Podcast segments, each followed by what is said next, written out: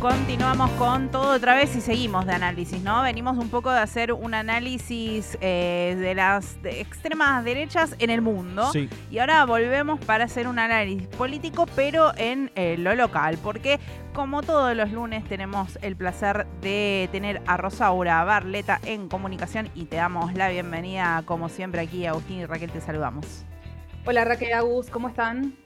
Con ganas de charlar, ¿no? Porque todas las semanas vienen siendo. eh, Ya pasó una semana eh, de camino, ¿no? A, este, a esta segunda vuelta electoral y con mucho que va eh, apareciendo. Estuvimos hablando recién con eh, Juan Fran Albert, que es director de un medio que analiza la extrema derecha, y estuvimos hablando también de comunicación, ¿no? De cómo estas derechas se comunican, qué estrategias utilizan en el mundo. Y también empezamos a ver este tipo de estrategias comunicacionales en la campaña en nuestro país. Sí, totalmente. Están desnudando estrategias eh, bastante, por lo menos, sí, importadas, podría, podríamos decir, ¿no? En relación con otras experiencias, eh, sobre todo en Brasil, nos hemos encontrado con mucho de lo que se está diciendo en estos días.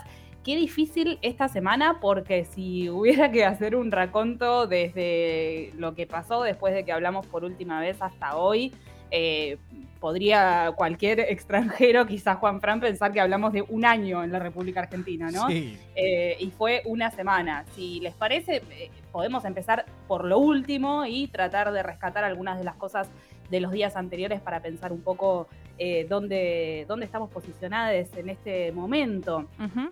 Una de las cosas que hablábamos la semana pasada era respecto de qué iba a ser la izquierda y se empieza a ver, hoy salió eh, un comunicado del, del PTS, que es el partido de Miriam Bregman, que es quizás de los partidos que más expectativa depositada tenía, porque precisamente la candidata a presidenta pertenece al, al PTS, que finalmente resolvió no llamar a votar a Massa. Eh, una frase, así hicieron una declaración muy extensa, me parece a mí poco oportuna, por lo menos en términos de convocatoria, en términos de acercamiento a bueno, la clase trabajadora de la que se habla mucho, quizás este, una lectura de 15, 20 párrafos no es lo más atinado para llegar a los electores o a los no electores, porque también un poco lo que se le discute a la izquierda es eso, ¿no? Cuánto llega a quienes no la votan. Eh, decían, así Sí. como textual, entre todos, sí, No, Rosaura, pensar un poco ahí en esto que decís, inclusive en los comentarios se leía, decían, era un comunicado al que ponían un- un- una publicación de Instagram que te decía que vayas a ver el link de la historia, entonces el link envío, cuando ibas al link envío, recién ahí accedías, digo, y alguien les ponía, después hablan de la burocracia sindical y Ah. para publicar un comunicado tenés que hacer 40 pasos para llegar a leer la el posicionamiento. mucha, mucha burocracia y para encontrar el posicionamiento adentro del comunicado, más burocracia todavía. Sí. Eh, el textual, así como que, que define en definitiva lo que quieren decir de cara a este balotaje, dice, desde ya que llamamos a no votar a mi ley, pero no podemos darle apoyo político ni electoral a Massa.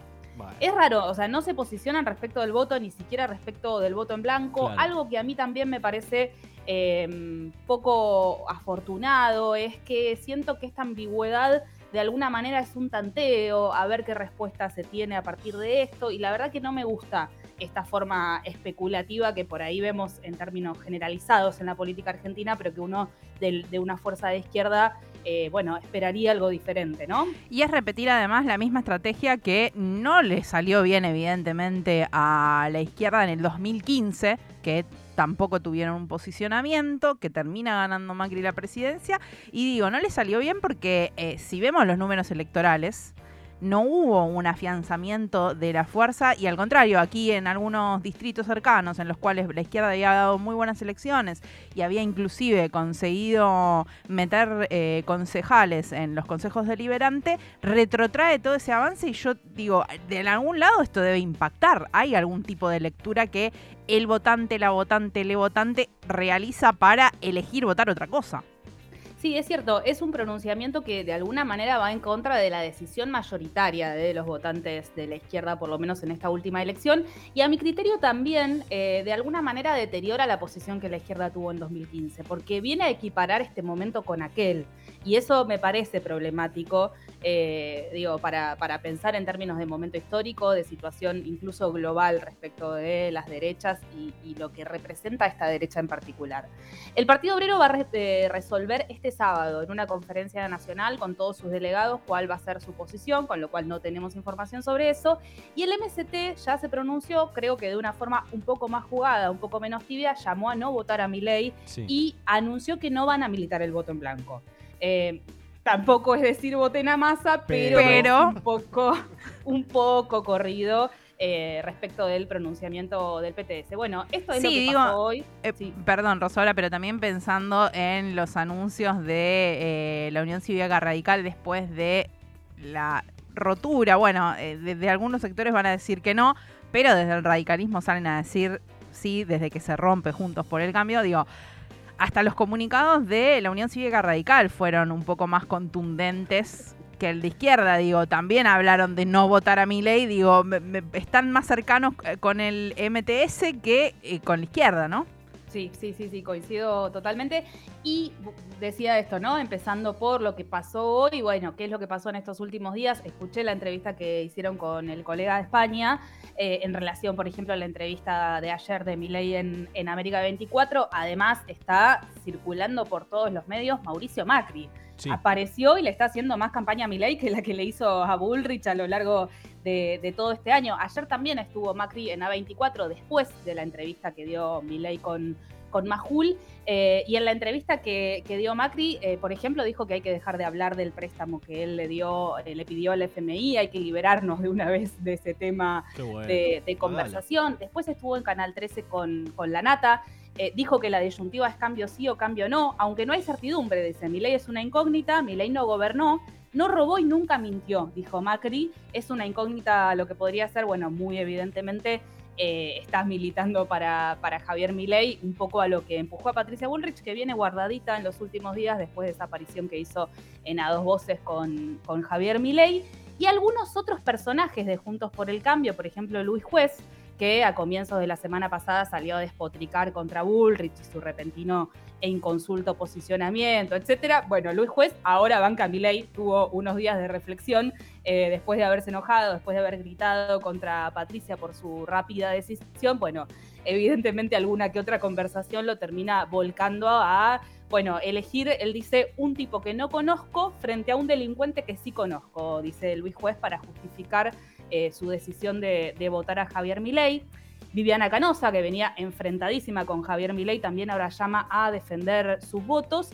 Y creo que si hay algo novedoso en este ecosistema de posicionamientos, hablábamos de la UCR con una posición, eh, bueno, de voto en blanco en la mayoría de las expresiones que han tenido, y Gerardo Morales, por su parte, declaró hoy que eh, va a hacer todo lo necesario para que no gane Milei.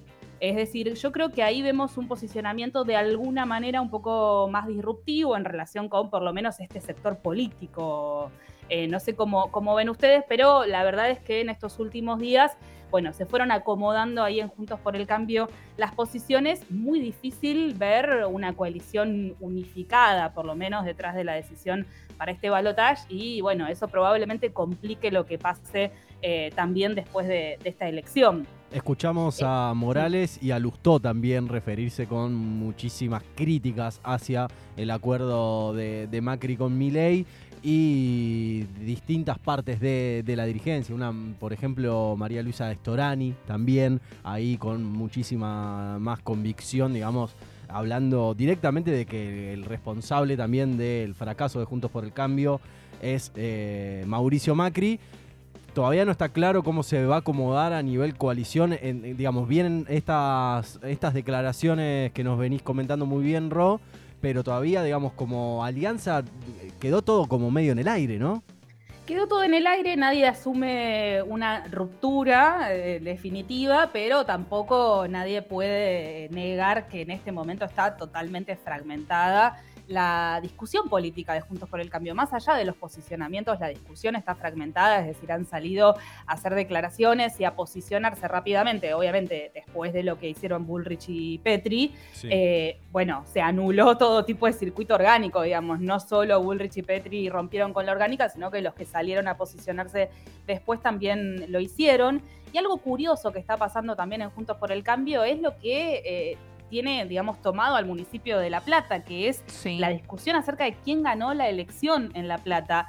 De acuerdo a los resultados eh, oficiales que tenemos disponibles hoy, Julio Garro, el actual intendente, perdió. Eh, pero Garro no reconoció la derrota. Hasta el día de hoy sigue poniendo en discusión 100 urnas, pide que se abran 100 urnas eh, Julio Garro.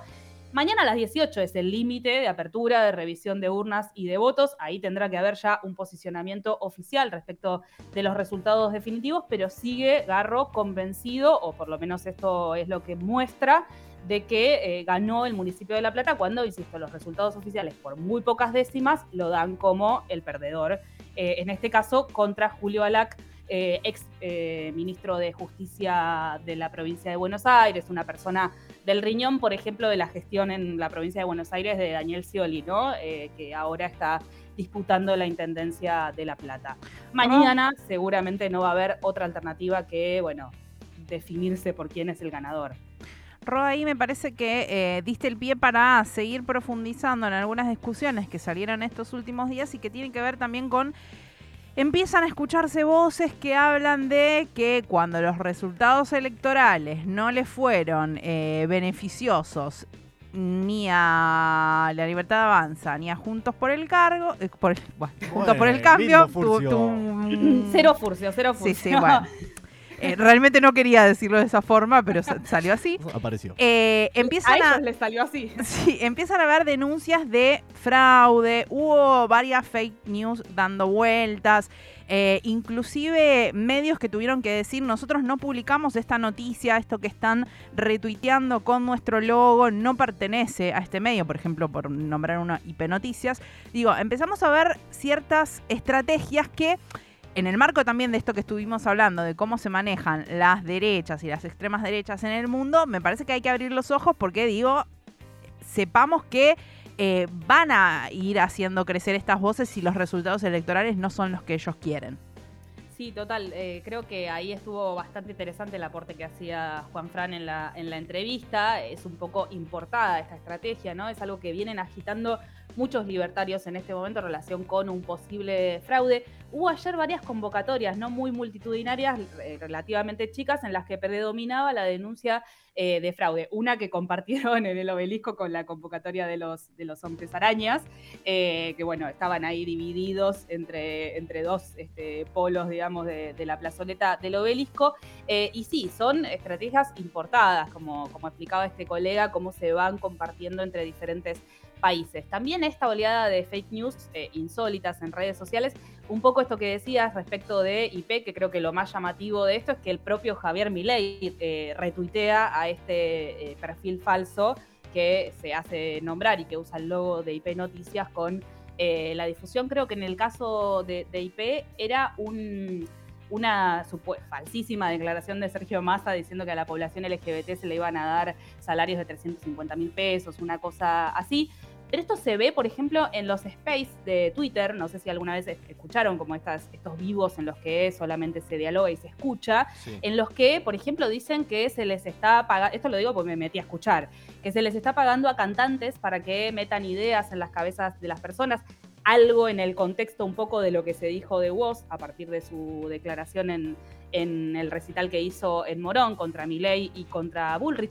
También inventaron que Duki salió a bancar a Milei. Yo no sé quién puede este, entrar como en esta, en esta serie de, informaciones, eh, eso, tan, tan extrañas, digo, viniendo de personas como, como hablamos de Woz o de Duki, pero la realidad es que, bueno, siempre algo arrollan, ¿no? Estos discursos que se, que se multiplican, que circulan, honestamente a mí me, da la sensación, o hago esa lectura de estas, este, de estas reacciones de los últimos días, creo que hay un poco de desesperación. Eh, por supuesto que seguimos en alerta sin festejar algo que todavía no pasó, pero honestamente creo que la está viendo difícil la libertad de avanza. Un poco esto que decíamos en comparación con otros países, precisamente esto empieza a suceder cuando se ven en puertas de una posible derrota. La tiene muy difícil la libertad de avanza para contener el caudal de votos que cosechó en las generales, de tanto indignado que no puede creer que está ahora aliado a la casta con Juntos por el Cambio, o por lo menos eh, Mauricio Macri, Patricia Bullrich, Luis Juez y algunos otros referentes defendiendo a Milei en esta elección, y además la dificultad de incorporar a nuevos votantes, ¿no? A los que sí o sí necesitan, y que mucho votante de Juntos por el Cambio, bueno, está viendo tambalear su fidelidad a la coalición que, a la que, bueno, le venía sosteniendo el voto, el apoyo. Creo que, que eso está bastante más difuso el día de hoy esto es día a día. Estamos hablando de lo que vemos esta semana. Mañana puede darse vuelta todo, pero el termómetro hoy viene siendo eso, ¿no? Hay algo de desesperación en relación con la lectura que se hace de un posible resultado. Y también tener en cuenta que este aparato comunicacional que puso en marcha estos últimos días eh, eh, Javier Milei, ¿no? Viene también de la alianza, ¿no? Digo, es la misma campaña que eh, había tenido Mauricio Macri en 2015, ¿no? Y también pensar un poco esto cuando salen a hablar en las noticias y empiezan a esclarecer, no, estos puntos que decían que nosotros dijimos, aunque escuchen el video conmigo diciendo tal cosa, no son así, eh, y, revisitan algo y vuelven a hablar de la campaña del odio, ¿no? Como que, eh, la campaña del miedo, como que esta, eh, lo que decimos cuando hablamos que sucedería en un gobierno de Javier Milei es campaña del miedo, digo, para estar atentos y atentas también que esto es todo el aparato de, mm, aparato de propaganda política que viene de, esta alianza con Mauricio Macri. Trolaje. Sí, y eh, una estrategia también de relativa mimetización, ¿no? Que a veces hace justamente eh, un poco el votante que dice, bueno, no, mi ley no, porque está diciendo esto, aquello, lo demás allá. Cuando mi ley empieza de alguna manera a replicar discursos que son más este, generalidades de alguna manera y que por ahí le pertenecen al adversario, bueno, empieza a colarse en el electorado esta idea de son lo mismo, da igual a quien vote que vaya mi ley. ¿Por qué digo esta mimetización? Porque mi ley está diciendo hoy que está en riesgo la democracia por ejemplo, ¿no? Es, una de las declaraciones que lo vemos hacer eh, en televisión, bueno, eh, esto que decimos, ¿no? Un poco recogiendo eh, guantes diferentes de aquellos que encuentran dando vueltas para ver si sirve traccionar algo y otro poco coincido absolutamente el aparato comunicacional, no sé si de Juntos por el Cambio, del PRO, de Mauricio Macri y su, capital personal, pero sí hay ahí, sin lugar a dudas, una campaña de conjunto. Y totalmente para esto, para que las personas que, em, que vamos a votar, ¿no? Quienes vamos a ejercer nuestro derecho y nuestra responsabilidad de votar en esta segunda vuelta, cuando nos llegan estas cuestiones por los medios, bueno, eh, quienes estamos en los medios de comunicación, este ejercicio lo tenemos un poco más aceitado, ¿no? Pero, eh, y, debemos hacerlo y así deberían hacer todos los medios de comunicación, digo, pero también cuando nos llega un, mensaje, un retweet, una imagen, cualquier, eh, por cualquier tipo de cuestión por redes sociales, tomarnos el minuto de parar dos segundos, chequear que esto de dónde viene, de dónde sale y después de eso compartir, porque si no, seguimos subiéndonos a, esta rueda de desinformación. Así que me parece que ahí tenemos que tener también nosotros esas estrategias comunicacionales, es decir, bueno, banquemos un poco y veamos de dónde sale esto, porque si no se, se, pone una maquinaria de la mentira eh, y, y quedamos todos atrapados en los engranajes. Sí, total. Y además estamos expuestos, creo yo, por la dinámica de uso de redes sociales y un poco eh, de esto hablamos, ¿no? Parte de por qué mi ley tiene tanta inserción en determinadas redes sociales. Bueno, la dinámica de la discusión pública en esos ámbitos, eh, la imposibilidad de chequear la información, por lo menos al ritmo que te exige reaccionar y participar eh, esa red social. Un poco hay que tratar de salir de esa inercia para entrar en una discusión más profunda. Rosaura, como siempre, un placer conversar con vos la semana que viene. Veremos en qué momento de este escenario tan cambiante nos encontramos. Gracias, Raque Agus. Un abrazo grande. Pasaba Rosaura Barleta haciendo un poco de análisis en esta carrera hacia la segunda vuelta del 19 de noviembre.